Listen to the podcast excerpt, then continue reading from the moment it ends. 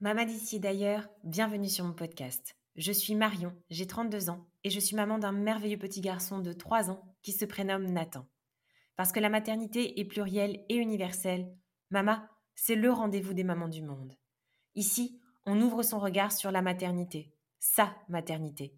On tend à faire connaître cette vision de la maternité à la fois avant-gardiste tout autant qu'ancestrale. On se donne la liberté de penser sa maternité autrement, différemment. Parce que Mama le podcast, c'est un appel à incarner sa maternité en s'inspirant, se nourrissant des histoires, des us, des coutumes, des traditions des mamans d'ici et d'ailleurs.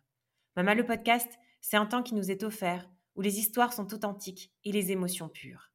J'arrête la présentation de Mama le podcast pour laisser la parole à Alizé. Bonjour Alizé Bonjour Je suis vraiment très contente de t'avoir aujourd'hui au micro de Mama le podcast. C'est Caroline Dufresne qui m'a euh, fortement euh, recommandé d'aller faire un petit tour euh, sur ton site internet en me disant va à la rencontre de cette famille d'aventuriers, va voir un petit peu leur, leur expédition et j'ai été vraiment conquise. Je t'ai euh, contacté en fin d'année dernière alors que vous étiez euh, dans votre dernière expédition au Maroc. Euh, et, voilà, je suis là aujourd'hui avec toi pour nous parler un petit peu de cette vie de famille que vous menez, j'ai envie de dire, extraordinaire et extrêmement aussi inspirante. Donc, donc voilà, sans plus tarder, je vais peut-être te laisser te présenter. Comment tu te décrirais toi et ta petite famille aujourd'hui? Alors, euh, ça dépend si euh, il faut se décrire d'un point de vue interne ou externe. Euh, si, si on parle d'un point de vue extérieur, on peut passer un petit peu pour des personnes, bon, donc clairement aventurières, mais un petit peu faux folles, un petit peu mmh faux folles, voire complètement barrées. ça dépend de son échelle de valeur. Et ben nous, d'un point de vue interne, totalement raisonné, euh, réfléchi, euh, tu vois. oui, oui, c'est ça, il le faut hein, en même temps. voilà, et euh, on est, sinon on est quatre dans la famille, donc il y a Jérôme, mon compagnon, Ariane, notre petite première, qui a trois ans et demi maintenant, Hermès qui a 16 mois, et puis bah, du coup moi qui a 30, 31 ans maintenant. Et donc voilà. ok, super. Alors pour le coup, comme tu viens de le dire un petit peu, donc une petite famille aventurière du point de vue extérieur, j'ai envie de dire. comment est né un petit peu ce, goût de l'aventure et notamment votre première expédition? Comment c'est né au sein de votre foyer puisque vous étiez deux au préalable lors de votre première expédition? Donc comment comment ça a germé cette idée? Eh bien, ça a germé en même temps que, la que ma grossesse, donc euh, que la croissance d'Ariane in utero. On, avait en fait des réflexions dans notre entourage parce qu'on venait de Cordillère des Andes et on nous avait dit euh, bah, vous avez intérêt à profiter parce que le jour où vous aurez des enfants, ce sera pas la même. Euh, et, donc, en fait, euh, on était euh, à chaque fois on débriefait après les soirées avec Jérôme et on se disait non, mais quand même, les gens se, projettent vraiment sur, sur nous, leur peur. Et mmh. enfin, vraiment, quand on aura des enfants, on se, on, se, le dit, on continuera à faire ce qui nous fait vibrer. Ouais, ok, d'accord. Bon, voilà. Ça, c'était le, le, le, pré, le préalable. Et en fait, donc, on avait donc cette idée de partir à l'aventure dès qu'Ariane serait née. Et euh, donc, euh, si bien que quand euh, je fais mon premier rendez-vous avec la sage-femme et qu'elle fait l'entretien prénatal précoce, alors le gros mot, quoi, moi j'étais un peu alors, c'est quoi le projet que vous avez sous-jacent, en fait, d'avoir un enfant Enfin, j'avais regardé un peu, tu vois, sur Internet ce qui se disait. dans les questions. Puis tu sais, j'étais là, ouais, d'accord. Donc moi, le projet sous-jacent, bah, c'est de m'arrêter en fait, de travailler un petit coup. Et puis avec Jérôme, bah, dans, dans le même temps, quoi. Et puis euh, de profiter un peu euh, bah, de notre enfant quand, euh, quand il serait tout petit, quoi. Et, et, donc j'arrive hyper stressée à ce rendez-vous de sage-femme en me disant bon bah franchement il y a peu de raisons que la personne en face soit hyper compréhensive quoi. Enfin déjà quand on en parle à nos propres parents de repartir à l'aventure avec mmh. avec notre enfant bah enfin voilà il nous regarde avec des grands yeux. Donc bon on verra bien. Et, et en fait, on lui expose, euh, on arrive, puis tu vois, on fait les formalités. Euh, bonjour, comment tu t'appelles La euh, t'es à combien de mois? Puis là vient la question fatidique, c'est quoi Enfin, présente-toi un peu plus, etc. Et donc là, bah, je viens présenter donc notre projet commun. Et donc je dis oui, voilà. Alors j'essaie d'édulcorer le truc, tu vois. Je dis voilà, on aimerait partir à l'aventure direction ben, l'Iran. Ça c'est aussi la destination. je vais faire des gros yeux en général à nos interlocuteurs. L'Iran à vélo. Euh, avec notre petite fille quand elle sera née, etc. Bon, en attendant, euh, on veut, enfin, bien sûr, on prendra, on aura le temps, tout le temps mmh. qu'il nous faut pour pour préparer ça, et puis on verra quand est-ce qu'on partira. Et là, genre gros blanc, je me dis, elle va, tu sais, elle va nous regarder, révulser ses yeux, puis nous mmh. dire, bon, encore, dès qu'ils pensent que, genre, ça va rien changer à leur vie d'avoir un enfant, etc. Et en fait, mmh. là, elle me regarde, elle, est... elle saute sur sa chaise, elle me dit, ah, mais c'est génial et tout Vous avez deux places dans la carriole Bah, du coup, je viendrai bien avec vous. c'est génial. C'est tellement peu courant d'avoir ce genre de réaction aussi. C'est ça. Donc euh, là, on s'est dit déjà, de un, c'est la bonne sage-femme. Euh, et puis, euh, du coup, ça nous a mais, méga motivés avec Jérôme euh, pour, pour se dire bon, bah, en fait, on a quelque part l'aval du corps médical mm. à travers elle, puisqu'elle nous a dit ensuite bah, moi, si vous avez qu'importe quel problème sur la route, j'ai un super réseau, donc vous m'envoyez un petit message, je, je serai hyper réactive. Enfin, voilà, donc, c'est super. ça, c'était chouette. C'est génial. Voilà. parce que pour le coup, Ariane, euh, il me semble, parce que j'ai lu aussi euh, ton, ton, livre, elle est née pendant la période de confinement en 2020. C'est ça? Oh non, tu étais enceinte en 2020. C'est ça, c'est ça, exactement. Et en fait, euh, et en fait, finalement, donc ce projet fameux de partir vers l'Iran à vélo ne s'est pas du tout fait dans, de ce, enfin, dans ce sens-là. Oui. C'est-à-dire que du coup, on avait décidé de partir le 1er avril 2020. Et oui, bien sûr, bah, un mois après, euh, enfin deux semaines après euh, le début du confinement. Super date, donc ça. a fait un gros poisson d'avril. C'est ça. et puis euh, du coup, bah, on a commencé à faire du footing autour de chez nous. Mmh. Et, et c'est comme ça qu'en fait on s'est dit, mais en fait finalement, si les frontières sont fermées, pourquoi pas se faire un truc un peu insolite comme un Tour de France en poussant la carriole avec Ariane à l'intérieur, etc. Puis en fait en discutant, on s'est dit, ouais, mais c'est un peu bête. Enfin, on risque de se blesser, de, enfin, on va avaler beaucoup de goudron, ça va pas être forcément ultra joli, etc. Et donc, du coup, euh, on a commencé à surenchérir, si bien qu'est venue rapidement l'idée de traverser les Pyrénées à pied, puisque c'était une randonnée, euh, bah, c'est la randonnée majeure de France, euh, la plus longue, etc. Et là, on s'est mmh. dit, enfin, la plus longue et engagée, on va dire. Et là, on s'est dit, bon, bah, en fait, ça, c'était un projet qu'on avait pour la retraite. C'est clairement peut-être euh, un peu euh, présomptueux, euh, ambitieux, etc. Et donc on a commencé quand même, puisqu'on avait tout notre matos rando, à étaler tout notre matos pendant le confinement sur le carrelage. Et on a commencé à imaginer des sacs, des designs ultra légers, tout machin, pour pouvoir se dire comment est-ce qu'on peut porter Ariane et puis le nécessaire pour trois personnes sur nous, enfin sur, sur nous seuls. Et c'est comme ça qu'en fait a germé donc cette idée de, de, partir dans les Pyrénées à pied et on a enchaîné ensuite, euh, effectivement, sur, euh, le, sur le vélo. Et donc là, on a pris la direction de l'Iran après la traversée des Pyrénées. Oui. Comment tu, euh, comment tu et vous avez préparé cette, cette, première expédition? Tu t'es nourri de lectures, de contes? Tu, tu as préparé, enfin, vous avez préparé ça comment?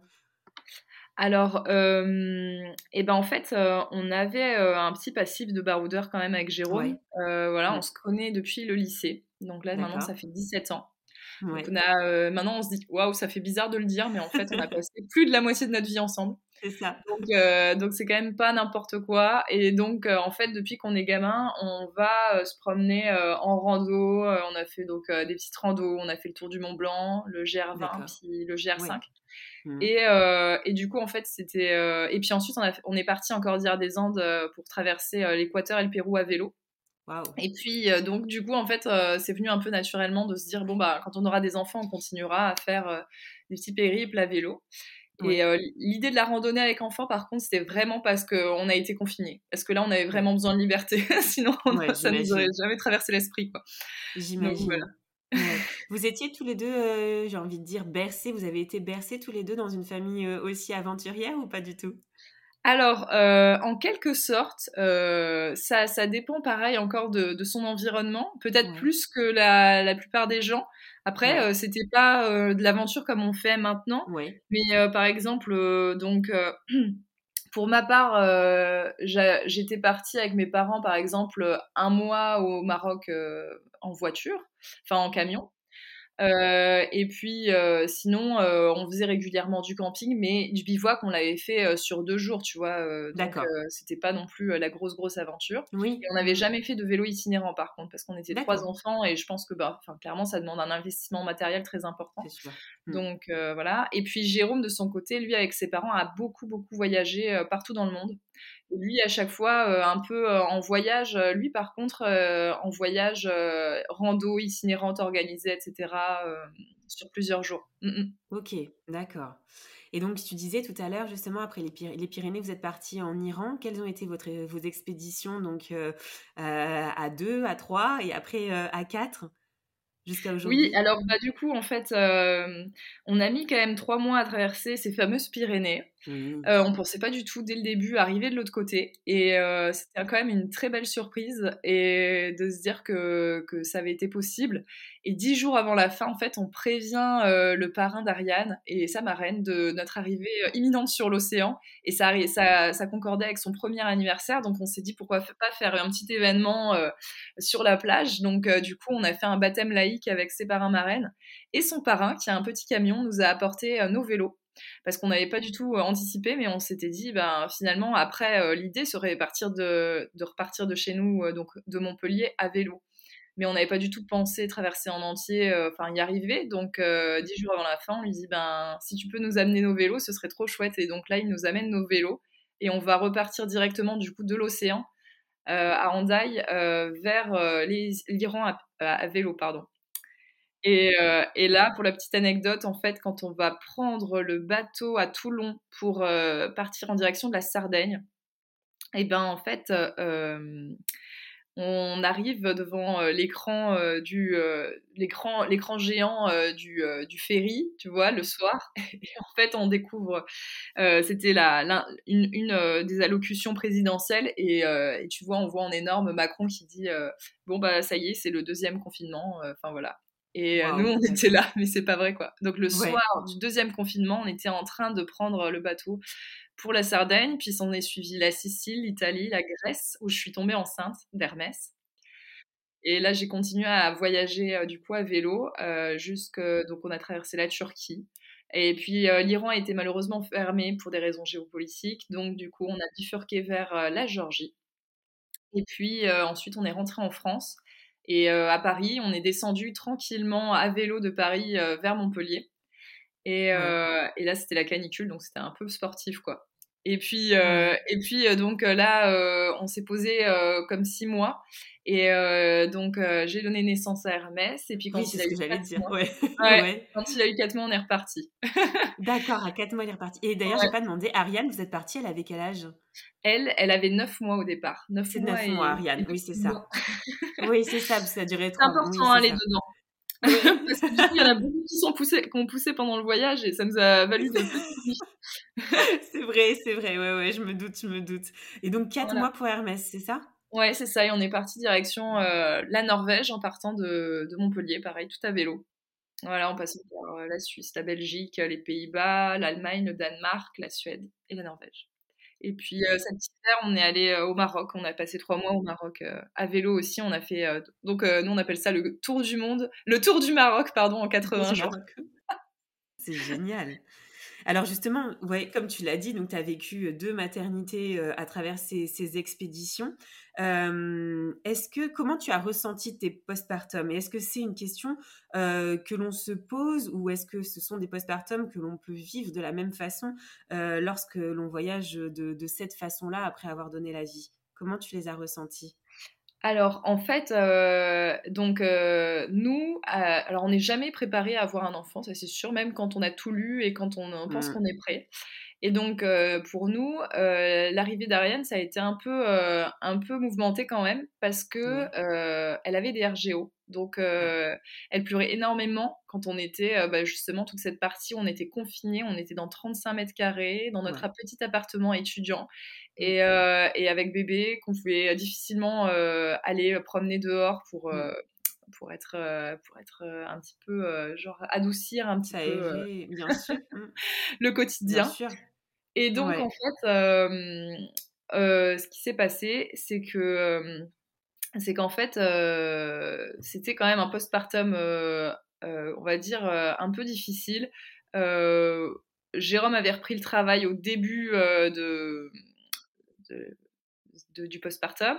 Et puis moi, je me sentais super seule parce que je me retrouvais donc toute seule avec, avec Ariane qui pleurait vraiment énormément toute la journée, etc. Puis en fait, le gaviscon n'y faisait rien. Enfin, on essayait plusieurs choses et rien n'y faisait. Donc on a vraiment eu des premiers mois difficiles et puis ça s'est pas vraiment arrangé parce qu'en fait, elle s'est toujours beaucoup réveillée la nuit. Alors, une fois, c'est, enfin, ça a souvent été bah, soit les dents, soit autre chose. et, et jusqu'à minimum, en fait, c'était un, un, minimum, enfin, une fourchette de 4 réveils jusqu'à 12 réveils la nuit, quoi. Donc, c'est vrai que ça a été très difficile parce que dans le sens où, en, dans le couple, c'était difficile à vivre parce que parce que tu as des tensions, parce que tu remets la faute sur l'autre, tu culpabilises l'autre de pas t'aider autant, etc. Puis j'allaitais, donc c'est moi qui me réveillais la nuit, puis euh, Jérôme il ronflait à côté, donc euh, j'allaitais en mmh. fait. Euh, c'est dur, ouais, ouais, ouais, ouais. c'est surtout la fatigue, ouais. Mmh. Voilà quoi. Mmh, le truc habituel. c'est ça, c'est ça. Donc ça, c'était le postpartum d'Ariane. Et en fait, pour Hermès, on était plutôt préparés. Euh, puisque euh, du coup euh, Ariane, on se dit, enfin, enfin si ça se trouve Hermès sera un bébé qui dort tout de suite, etc. On verra bien. En fait, il s'avérait que c'était un peu le même modèle qu'Ariane, mais vu qu'on était préparé, en fait, ça nous a beaucoup moins bousculé, on va dire. D'accord. Et, et, donc voilà, donc pour Hermès, par contre, j'avais j'avais lu un petit peu ce qui se faisait là sur le compte du mois d'or. Oui. Et, euh, et ça m'a beaucoup euh, aidé à me dire, ok, en fait, par rapport à Ariane, où je m'étais dit, euh, juste après l'accouchement, je verrai et tout, j'avais repris rapidement la marche, j'étais mmh.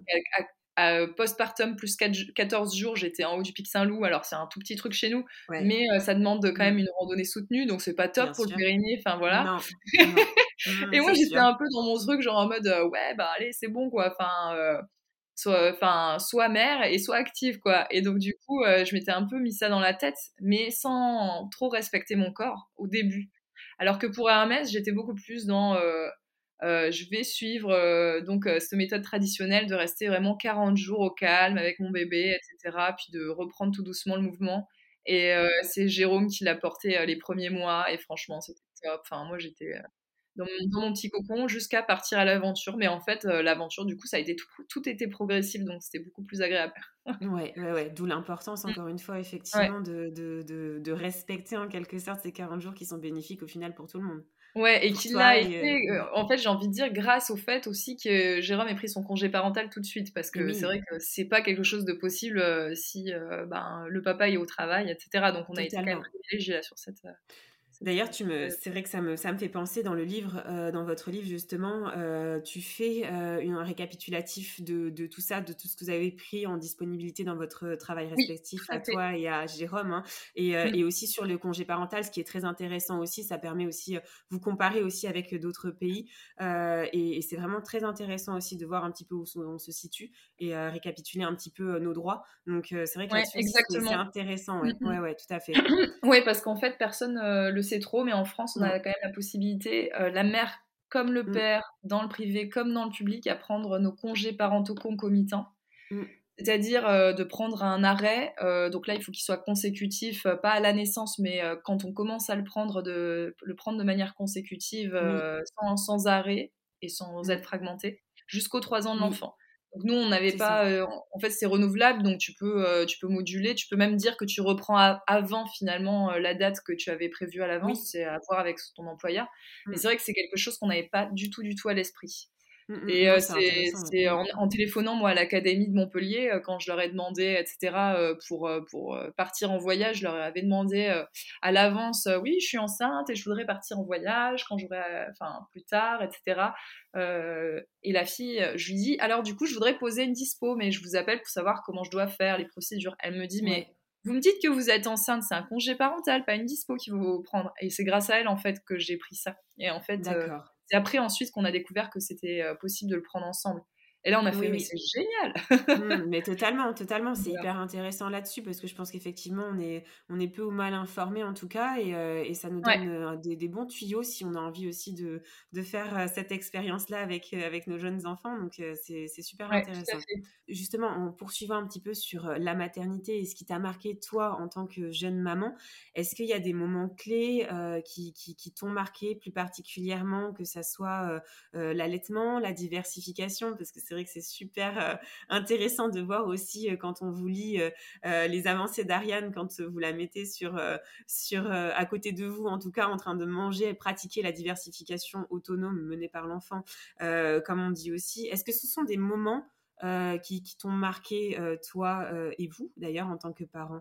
L'allaitement, la DME, le sommeil, tu l'as dit tout à l'heure ouais, aussi. Ouais, ouais. Alors, ouais, nous, notre gros sujet, ça a été clairement le sommeil. et, et l'allaitement et la DME, ah oui, ben, tout, en, dehors d'une maison, tout est assez cocasse, quoi. Hein. C'est pour ça que je me suis dit, je, vais, je vais essayer d'en faire un petit récit d'aventure rigolo, parce qu'en fait, tout est une petite aventure en soi, quoi.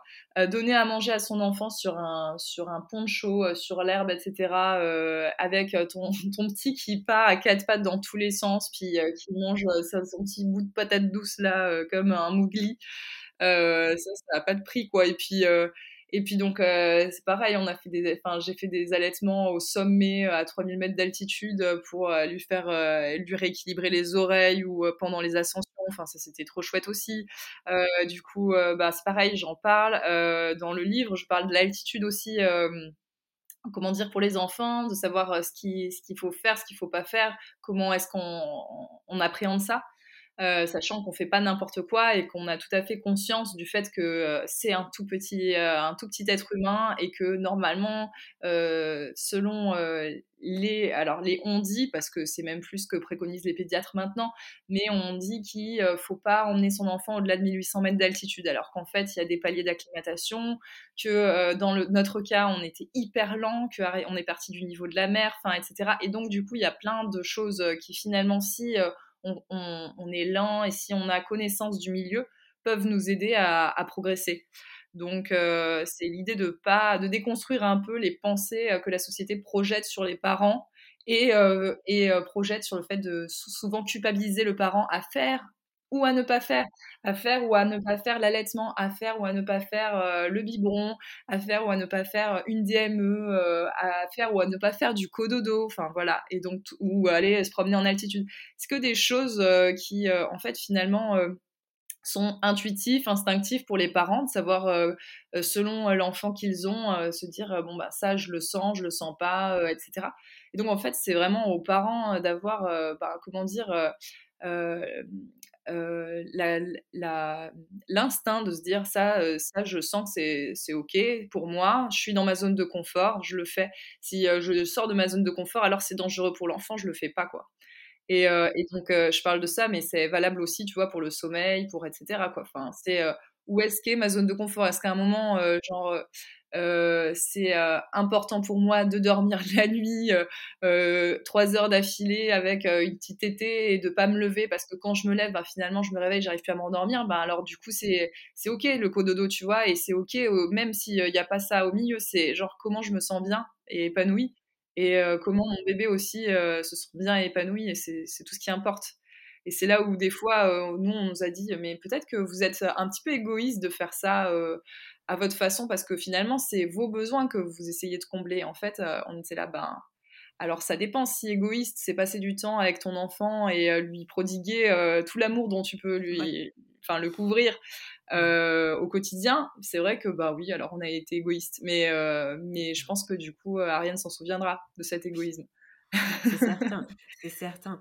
En, revenant justement sur, sur l'allaitement, on sait que l'allaitement, en plus, ça demande encore plus d'énergie euh, à, la maman. Alors, dans les conditions telles qu'étaient euh, les vôtres, comment, euh, comment tu as géré? Parce que la fatigue, les nuits, avec le, sommeil assuré, les tétés, et puis l'activité physique intense que vous faisiez en plus à côté, comment toi, moi, c'est vrai que je suis, mais alors admirative, mais comment tu as pu gérer tout ça avec la nourriture? C'est vrai que vous aviez peu parfois, même un peu en manque par moment.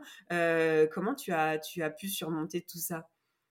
Alors justement, l'allaitement, c'est une question intéressante et à laquelle mmh. j'avais vraiment réfléchi de manière très rationnelle avant, mmh. avant, avant même l'arrivée d'Ariane, parce que je m'étais dit, ben, si on part, donc comme, comme j'imagine, ou on verra bien, mais si on part en voyage, j'aimerais bien pouvoir allaiter dans la mesure où, en fait, elle manquera jamais ni de nourriture ni d'eau.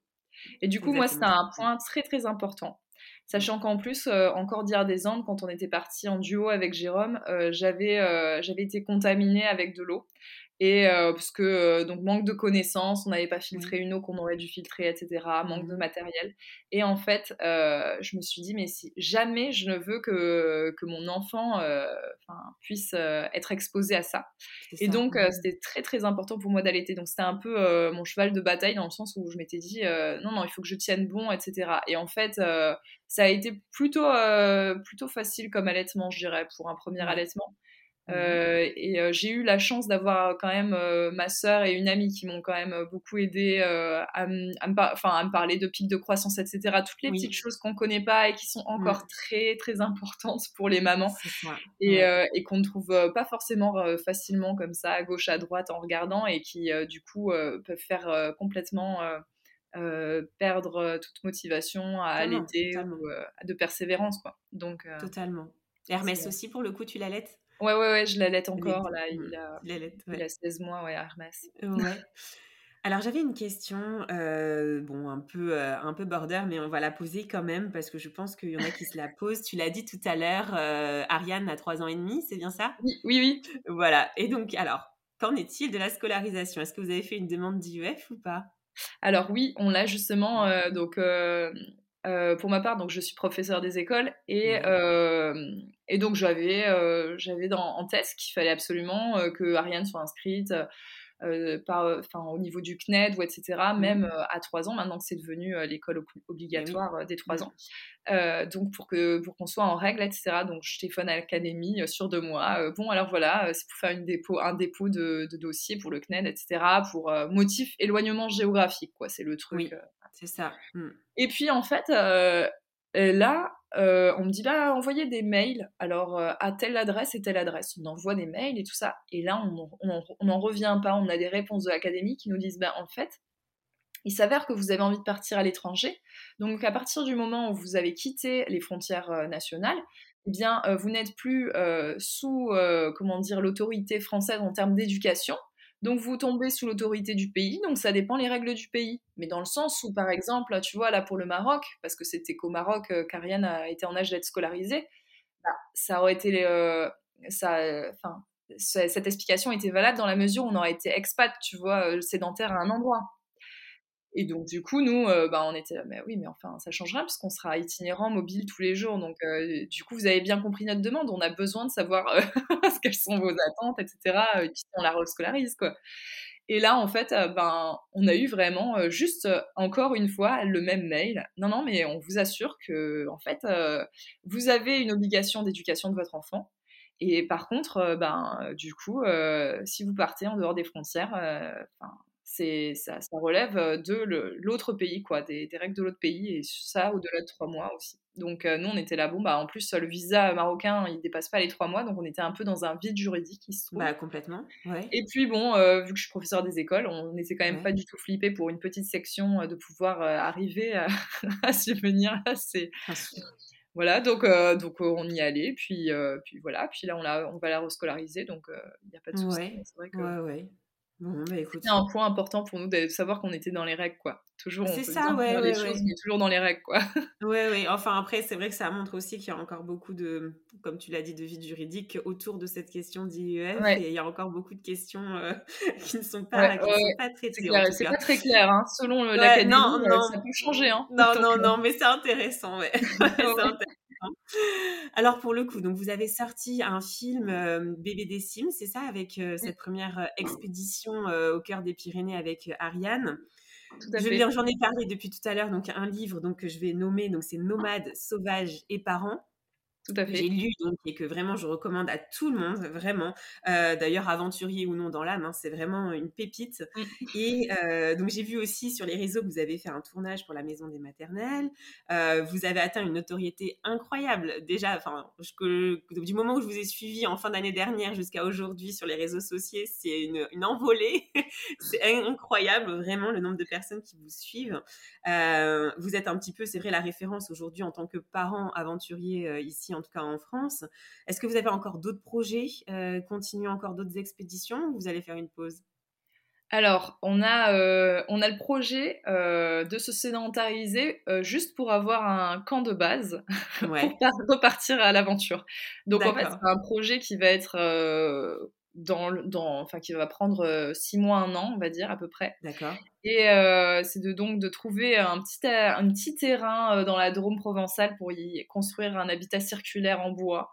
Et puis en fait, euh, tout petit, un peu autonome. Et en fait, de repartir en fait de, de cet habitat-là pour partir dans les Alpes et traverser l'arc alpin. Donc là, c'est de France jusqu'en Slovénie à pied et avec les deux enfants. Vraiment, ça, c'est sur le papier pour l'instant. Donc on réfléchit à comment ce serait possible de faire ouais. ça. Bien sûr, ouais. Voilà, donc on a, euh, on a eu l'idée de se dire, bon, bah, on pourrait être accompagné donc forcément par des ânes, mais aussi euh, par euh, des, des boucs castrés. genre, alors voilà, ça c'est l'idée de Jérôme, très insolite. Euh, ah ben oui. a vu ça, tu vois, en Amérique du Nord, il y a des gens qui randonnent avec des boucs castrés qui en fait ont des petits bas et qui portent jusqu'à 15 kilos de matériel et qui du coup ah. vont absolument sur tous les terrains et qui, qui suivent les randonneurs à fond quoi. Donc du coup, Incroyable.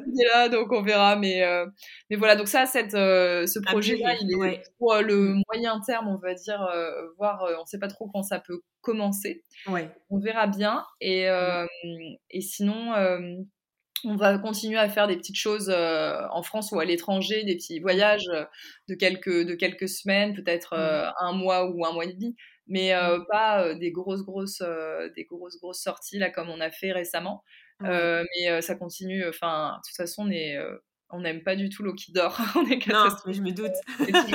Donc, euh, ça va continuer. Ouais. Vous êtes toujours en mouvement, oui, c'est ça. Ouais, ouais.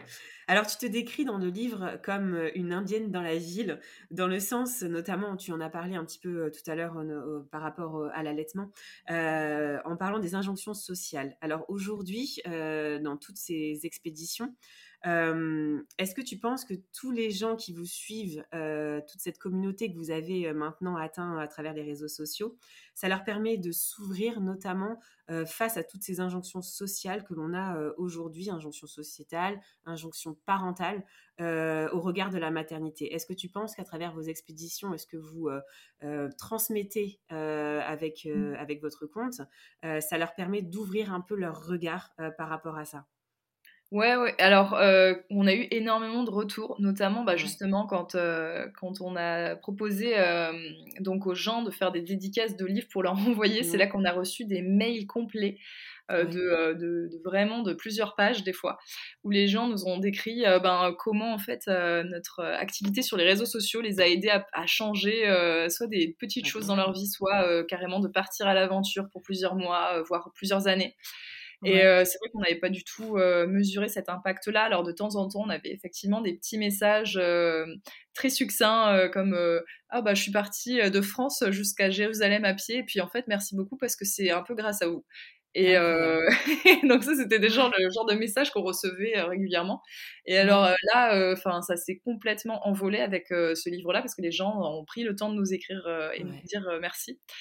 Et, et c'est vrai que ben, on, en fait, c'était l'idée euh, d'écrire ce livre, c'était vraiment euh, pour participer à, avoir, euh, comment dire, sa part à jouer dans, ce truc-là, de se dire qu'il fallait donner un, enfin, un peu dépoussiérer tout ça, là, toutes ces injonctions qu'on met, cette pression sur le dos des parents. Mmh. Et, et en fait, de, se dire que qu'il faut il faut s'écouter aussi soi, se faire confiance, etc. Et en fait, là-dedans, il y a, y, a, y a, comme je disais, beaucoup, beaucoup euh, d'instinct, euh, beaucoup de, d'amour. Et, euh, et c'est vrai que ben, ça, ça, revient vraiment à ce que je disais tout à l'heure, quoi. C'est énorme la, pression qu'on met sur rien que tu vois le matériel de puériculture qu'on te dit ta liste de naissance, mais s'il te plaît, quoi. moi, je dis maintenant, si vous voulez une liste de naissance ou, ou, ou comment ça s'appelle là, c'est euh, la, oui, le trousseau de maternité à avoir avec les 50 body pour la maternité, comme si t'allais pas survivre avec deux body, quoi. Enfin, faut arrêter, quoi. Et du coup, en fait, euh, donc l'idée, c'est de se dire, en fait, euh, ouais, tu vois, c'est du matériel de puériculture, on te, on te crée ton besoin parce qu'on est là, on, te, on, te cible derrière ton écran parce qu'on sait que tu es enceinte ou que tu vas être parent et du coup, on te balance des pubs de poussettes, de machin et tout. Et même nous, on était à un moment, on avait peur de se dire, ok, on prend le parti de ne pas avoir de poussettes. On n'avait personne dans notre entourage qui n'avait pas de poussettes et on se disait, euh, puis on avait très peu d'amis qui avaient encore déjà des enfants. Et on se disait, mais en fait, euh, c'est le must-have, quoi, la poussette. Donc euh, on, va on verra bien, mais c'est vrai que tout ce matériel de puériculture, on en est passé au travers parce qu'on s'est dit, on n'achètera que si on en a vraiment besoin pendant une semaine et que ça devient un besoin, tu vois, genre euh, vraiment euh, presque viscéral. On achètera ce truc en plastique ou cette merdouille dont on nous attend euh, louer les, les, qualités. Bien Fait. et, et, en fait, il s'avère qu'on vit très bien avec déjà un équi enfin juste des habits de seconde main pour son enfant et voilà. Donc, euh, ouais, c'est repenser un petit peu sa parentalité autrement et se dire que oui, il est tout à fait enfin, possible de, de faire autrement. ouais. Ouais, Et puis redonner peut-être confiance justement à tous ces. Euh, quand on est jeune parent, on a l'impression que notre vie s'arrête de, à deux et qu'on ne peut plus rien faire, de, de, notamment sortir, euh, euh, partir à l'étranger ou en voyage parce qu'on a un enfant qui arrive. Et je pense que c'est vrai que votre livre, ça permet de, redonner confiance aux jeunes parents ou aux futurs parents d'ailleurs euh, par rapport à ça, notamment de se dire non, tout s'arrête pas avec l'arrivée d'un enfant. On peut continuer, on peut se préparer et, et mmh. continuer l'aventure à plusieurs. Ouais, et c'est très intéressant ce que tu dis dans le sens où euh, ça me rappelle que euh, j'étais allée voir, tu vois, euh, ma cousine et puis qui m'avait dit, ben tu vois, là c'est l'heure de la sieste, puis là tu vois, faut que je prépare le repas et tout ça, et puis là tu vois, il se passe ça. Et moi j'étais encore enceinte et je me disais, mais en fait, mais c'est l'horreur en fait, elle a plus 10 secondes à elle parce qu'elle est toujours en train de faire un truc et tout, machin. Et aussi à se bloquer d'aller dehors parce que bah il se passait, ben tu vois, genre une sieste ou etc. Et moi je me disais, mais en fait, ça, ça me conviendrait pas comme type de maternité. Il faut mmh. absolument que je trouve ma façon à moi de m'approprier ma maternité en me disant, voilà, bah, en fait, la sieste, pour moi, c'est pas important de respecter des horaires chaque jour les mêmes, etc. Mon bébé, s'il a besoin de dormir, eh ben, je le mettrai en portage, je le mettrai, je l'allongerai dans un endroit calme et il aura, il aura tout à fait ben, ses, ses, besoins mmh. couverts.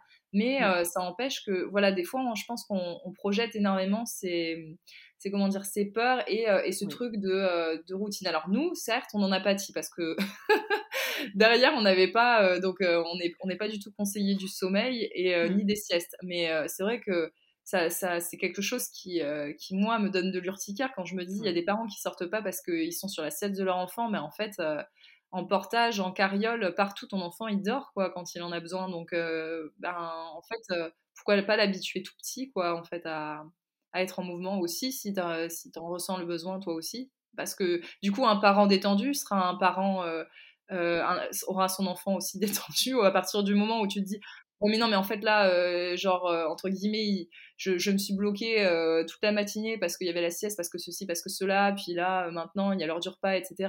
Bah, tu vas projeter euh, cette frustration sur ton enfant. Donc, euh, je pense que quelque part, il y a, aussi ce truc-là à jouer de, comment dire, d'essayer de, respecter aussi le confort de chacun. Alors, je le dis euh, comme ça, mais en fait, je suis quand même.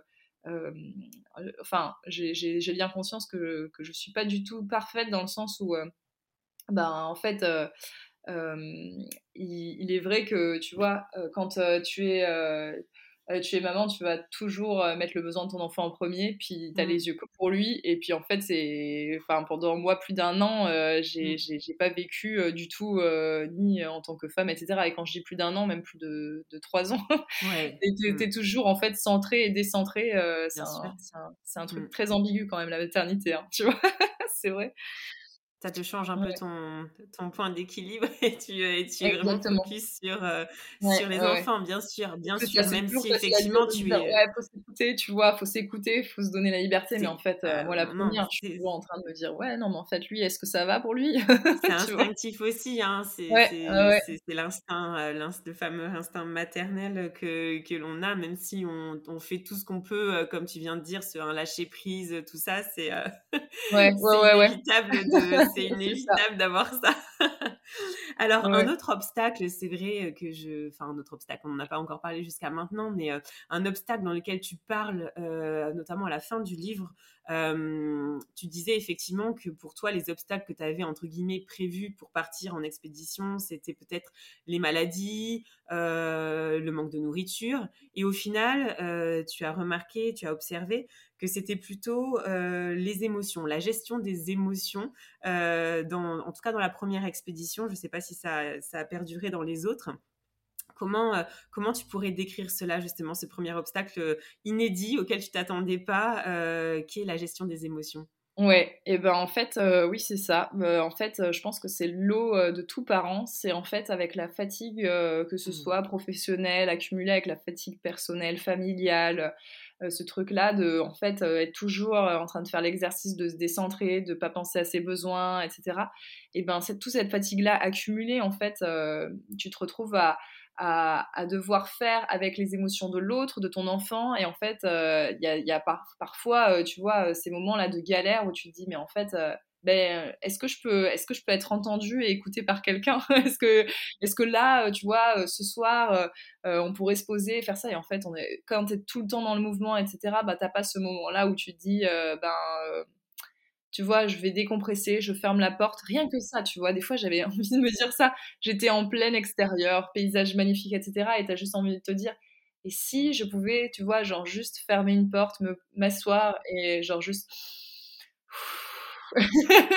même quand euh, il se passe rien a priori, tu vois, ce truc-là de, solitude que, as, que nous, on n'a plus jamais dans notre quotidien quand on est en 24 sur 24 ensemble avec deux enfants ou même un, euh, c'est euh, de se dire, en fait, j'existe en tant que personne seule aussi. Et, et, et, en fait, moi, j'ai toujours été très solitaire, enfin, pas très mmh. solitaire, mais en tout cas, énormément euh, de. Je me ressource grâce à ces moments de solitude. du coup, bah, depuis que je suis maman, je les ai plus. Donc c'est vrai que c'est mmh. un des moments où en fait après, tu sais, ça peut être euh, tu sais, de la fatigue accumulée qui fait qu'après euh, tu vas être plus irritable mmh. rapidement, etc. Et donc c'est toute cette gestion des émotions là que j'avais pas du tout anticipé à me dire, ouais, c'est vrai que tu es quand même dans un huis clos, même si tu es à l'extérieur qui mmh parfois peut être un peu, euh, un peu toxique. Quoi. Donc il faut quand même savoir euh, prendre la distance, euh, toi, sur tes émotions, sur les émotions de l'autre, etc. Et c'est vraiment un travail quotidien. quoi. Donc à toujours, tu es en perpétuel déséquilibre, équilibre, tu vois. c'est vrai que Bon, on le vivait aussi à la maison, hein, cela dit. Hein, tu vois, c'est vraiment ce truc-là de chacun a besoin. Alors, tu vois, en plus, ça, c'est un truc qui me fait rire, mais enfin, je comprends presque pas. C'est quand tu lis, par exemple, oui, ah bah, après six mois, chacun aura trouvé sa place, tu sais, six mois après l'arrivée du prochain. Mais oui. nous, écoutez, elle a trois ans et demi et il a un an bah, chacun a une place, mais euh, en tout cas, elle est tout le temps en mouvement, la place. Enfin, vrai, euh, tu vois, les relations évoluent euh, tout le temps. Mmh, mmh, mmh. Là, tu vois, Ariane et Hermès, ils commencent à jouer ensemble et avoir des interactions de frères et sœurs. Et ben, ça change encore la donne, tu vois. Et, et c'est des choses que, que tu apprends à, à, observer, à faire avec, mais c'est voilà, c'est des trucs qui, qui, sont, qui sont hyper riches et qui, qui forment une euh, le cocon familial, l'identité de la famille. Mais pour moi, euh, notre famille, elle a toujours évolué dans le sens où euh, elle n'a jamais eu une identité figée pendant, pendant trois mois. Mais pas par les voyages, simplement par le fait que ben, la gestion des émotions des uns, le fait de, des différentes façons dont tu peux être mère, etc., ou père, ou, et ben mmh. voilà, bah ça, ça, ça, c'est en perpétuelle mutation permanente. Ça, fait peur, bien sûr. C'est quand tu mmh, prends mmh. du recul. C'est vrai, ça, ça s'arrête jamais, c'est une mutation permanente euh, et, c'est ça qui est riche, exactement. Tout à fait. Alors sur les dernières questions, euh, comment vous vivez le retour à la réalité? Alors vous, en tant qu'adulte, et aussi pour vos enfants, comment ça se passe le retour à la réalité à chaque fois? Alors, ben, nous, en fait, ce qui se passe, c'est que finalement, déjà, tu vois, le, terme retour à la réalité, euh, ouais, on le vit pas trop trop. Parce qu'en fait, notre réalité, c'est euh, d'être toujours un petit peu dans ce truc de mouvement, d'avoir plein de projets, de fourmiller, enfin, dans, dans notre tête, toujours euh, plein de projets qui, euh, qui, qui, sont en, mmh. ébullition, sur le feu, etc. Et, et du coup, alors au début, moi, j'avais tendance à me dire, on rentre d'aventure, je suis hyper nostalgique. Déjà, avant que l'aventure se termine, tu vois, je me dis, ouais, mais dans deux semaines, il va se passer ça et tout, ah, ça va être horrible, je vais être à l'intérieur, enfin voilà. Et puis t'imagines, euh, si on est dans cet endroit-là et qu'il n'y a même pas euh, une fenêtre qui donne sur l'extérieur ou un jardin pour aller euh, marcher, enfin, tu vois, genre je projette un peu mes peurs sur le fait de me sentir un peu enfermée, etc. Et puis euh, Jérôme, en fait, au fur et à mesure du temps, me connaît très bien et, lui euh, voit toujours le positif dans chaque mouvement. Et lui, à chaque fois qu'il y a une transition, il les vit hyper bien parce que en fait, c'est là où il va retrouver tout le confort qu'il n'avait pas. Et donc il me dit mais vois les choses autrement. C'était genre euh, vraiment l'histoire du verre, tu vois, à moitié vide ou à moitié plein. Lui, il est là. Mais regarde, tu vois, tous les trucs qu'on pouvait pas se faire parce qu'on n'avait pas de four, tous les trucs qu'on voulait se faire, d'aller boire un coup, de retrouver nos amis et tout, on va pouvoir le faire là et ça va nous faire tellement de bien. Et du coup, toi, tu vois, et t'es là, bah ouais, t'as raison en fait. Mais c'est vrai que quand t'es vraiment tellement genre dans le moment présent, à, te, être bien, quoi, épanoui dans ton environnement, t'as du mal à te dire waouh, d'un coup là, je vais changer d'environnement, ça va être très difficile. Et en fait, quand tu fais sauter un peu ces peurs-là, tu te rends compte que finalement, bah, c'est vrai que c'est des belles parenthèses, euh, ces, moments de voyage, etc. Et puis ça te nourrit pour, euh, ta vie, euh, comment dire, au quotidien. Enfin, au quotidien. pour, le coup, notre quotidien est déjà plus sur l'aventure que, dans, une vie sédentaire. Mais, mais du coup, je trouve que les deux, elles, sont riches de part et d'autre et elles, elles, elles s'entre-alimentent, quoi. Tu vois, tu, tu, es bien en aventure aussi parce que euh, finalement, euh, tu as été, euh, as, pu avoir ces projets qui t'ont donné envie de repartir quand tu étais, quand étais entre quatre murs. Et, et en fait, finalement, pas tant que ça entre, entre quatre murs, puisque tous les week-ends, tu vas aller partir sur les routes, faire un petit tour de vélo ou planter la tente à gauche à droite. Donc, tu vois, vraiment, ce retour à la réalité, bon, pour l'instant, il est, il est encore toujours enfin pas très figé. Tu vois, on a. Ouais, puis vous trouvez votre harmonie comme ça en définitive. Ouais. ouais, ouais. En fait, on... ouais, c'est ça. Notre harmonie, elle vient un petit peu de l'imprévu. Donc, tant qu'il y a de l'imprévu et il y a vraiment euh, cette part-là de bon, on sait pas trop ce qui va se passer. En fait, on est, on est assez épanoui et en fait, euh, c'est peut-être bizarre, hein, mais je pense que c'est un peu, un, peut-être aussi quelque chose euh, propre à notre génération. Je sais pas, parce que tu sais, je le vois de manière professionnelle. Moi, j'ai aucun ami qui restait déjà euh, depuis euh, la, fin, euh, la fin des études dans son boulot. Quoi. On est un petit peu une génération qui a besoin d'être en mutation. On est dans cette mouvance-là, oui. Et puis de toute façon, je pense que vous, vous le vivez comme ça, mais vos enfants aussi. C'est exactement mmh, la même mmh, mmh. façon pour, Oui, oui alors ouais, eux, ils s'adaptent énormément en fait. Eux, c'est des sources d'inspiration parce que tu vois, ils s'adaptent tout le temps. eux, la... enfin, Ariane, c'est assez rigolo parce que des fois, elle fait un peu miroir. C'est que il y a récemment, quand on s'est installé, on était à déjeuner, enfin à dîner le soir tous ensemble, et puis elle me regarde, elle fait maman, maman, euh, c'est bientôt qu'on repart à l'aventure euh, au Maroc parce que là, euh, et comme si, tu vois, j'avais mmh. projeté mon angoisse. Oui, ça, ouais, ouais, ouais. Et, mais en fait, au final, enfin, elle est elle, elle est ultra contente de revoir ses grands-parents, euh, d'être euh, d'être bah avec les petits copains qu'elle retrouve euh, au parc ou à l'école. donc, mmh, mmh. Non, non, mais les enfants s'adaptent merveilleusement bien et comme tu le dis, c'est vraiment une source d'inspiration par rapport à ça. ça. Nous, on est moins flexible hein, cérébralement. c'est ça, mais c'est ça, c'est vraiment nos peurs que l'on répercute et qu'on projette sur, sur eux, mais ils s'adaptent merveilleusement bien. Après, bien évidemment, il faut qu'il y ait un socle de parents qui soit aussi harmonieux et stable aussi par rapport à tout ça, mais effectivement, ils s'adapte super bien euh, à tous ces changements en tout cas. Ouais. D'ailleurs, euh, c'est marrant parce que parfois on me demande, mais du coup, euh, si tu avais un conseil à nous donner là pour partir avec un enfant, alors chaque fois c'est des, âges différents, mais c'est 3 mois, 6 mois, 2 ans, dans, dans, dans, une semaine, quel serait ton conseil? Et ouais, en général, je dis, ben, en fait, genre, si tu perds la motivation, si, si un jour ça va pas, tu, tu regardes ton enfant, tu regardes dans tu, le regardes tout simplement en fait tu crois son regard mmh. et tu vois son sourire et en fait ça ça, ça, ça, regonfle quoi en fait ça te fait remonter ta jauge d'émotions ça te permet d'oublier instantanément euh, mmh. peut-être euh, la galère de pluie la galère de quoi que ce soit euh, qui est en train de se passer Et en fait, ça te redope et, ça, et, tu sais, en fait, ça donne un sens à ce que tu es en train de faire parce qu'en fait, tu es avec lui. Et puis en mmh. fait, lui, euh, il est toujours adaptable, il, il s'adapte à toutes les situations, il est toujours heureux d'être aussi avec toi. Et, euh, et, du coup, en fait, c'est une source inépuisable d'énergie et d'amour, un enfant. C'est un distributeur automatique d'amour, donc faut y aller, quoi. Enfin, mmh, mmh. faut, faut, faut, le regarder. Et, euh, et là, en fait, c'est pas des conseils techniques qui vont t'aider à, à, à, perdurer dans l'aventure. C'est vraiment, c'est voilà quoi. Clairement. Écoute, pour finir l'épisode, Alizé, j'ai toujours l'habitude de finir avec une petite note euh, culinaire. Et alors, si on est abonné à votre compte, c'est vrai qu'on peut voir euh, que vous avez réussi à cuisiner maintes et maintes recettes aussi succulentes les unes que les autres, avec votre petit réchaud notamment. Euh, est-ce qu'il y en a une recette, c'est vrai, qui vous fait un peu tous rêver, en tout cas que vous aimiez bien faire quand vous partiez comme ça en expédition avec votre réchaud ou autre chose? Quelle était votre recette phare, j'ai envie de dire?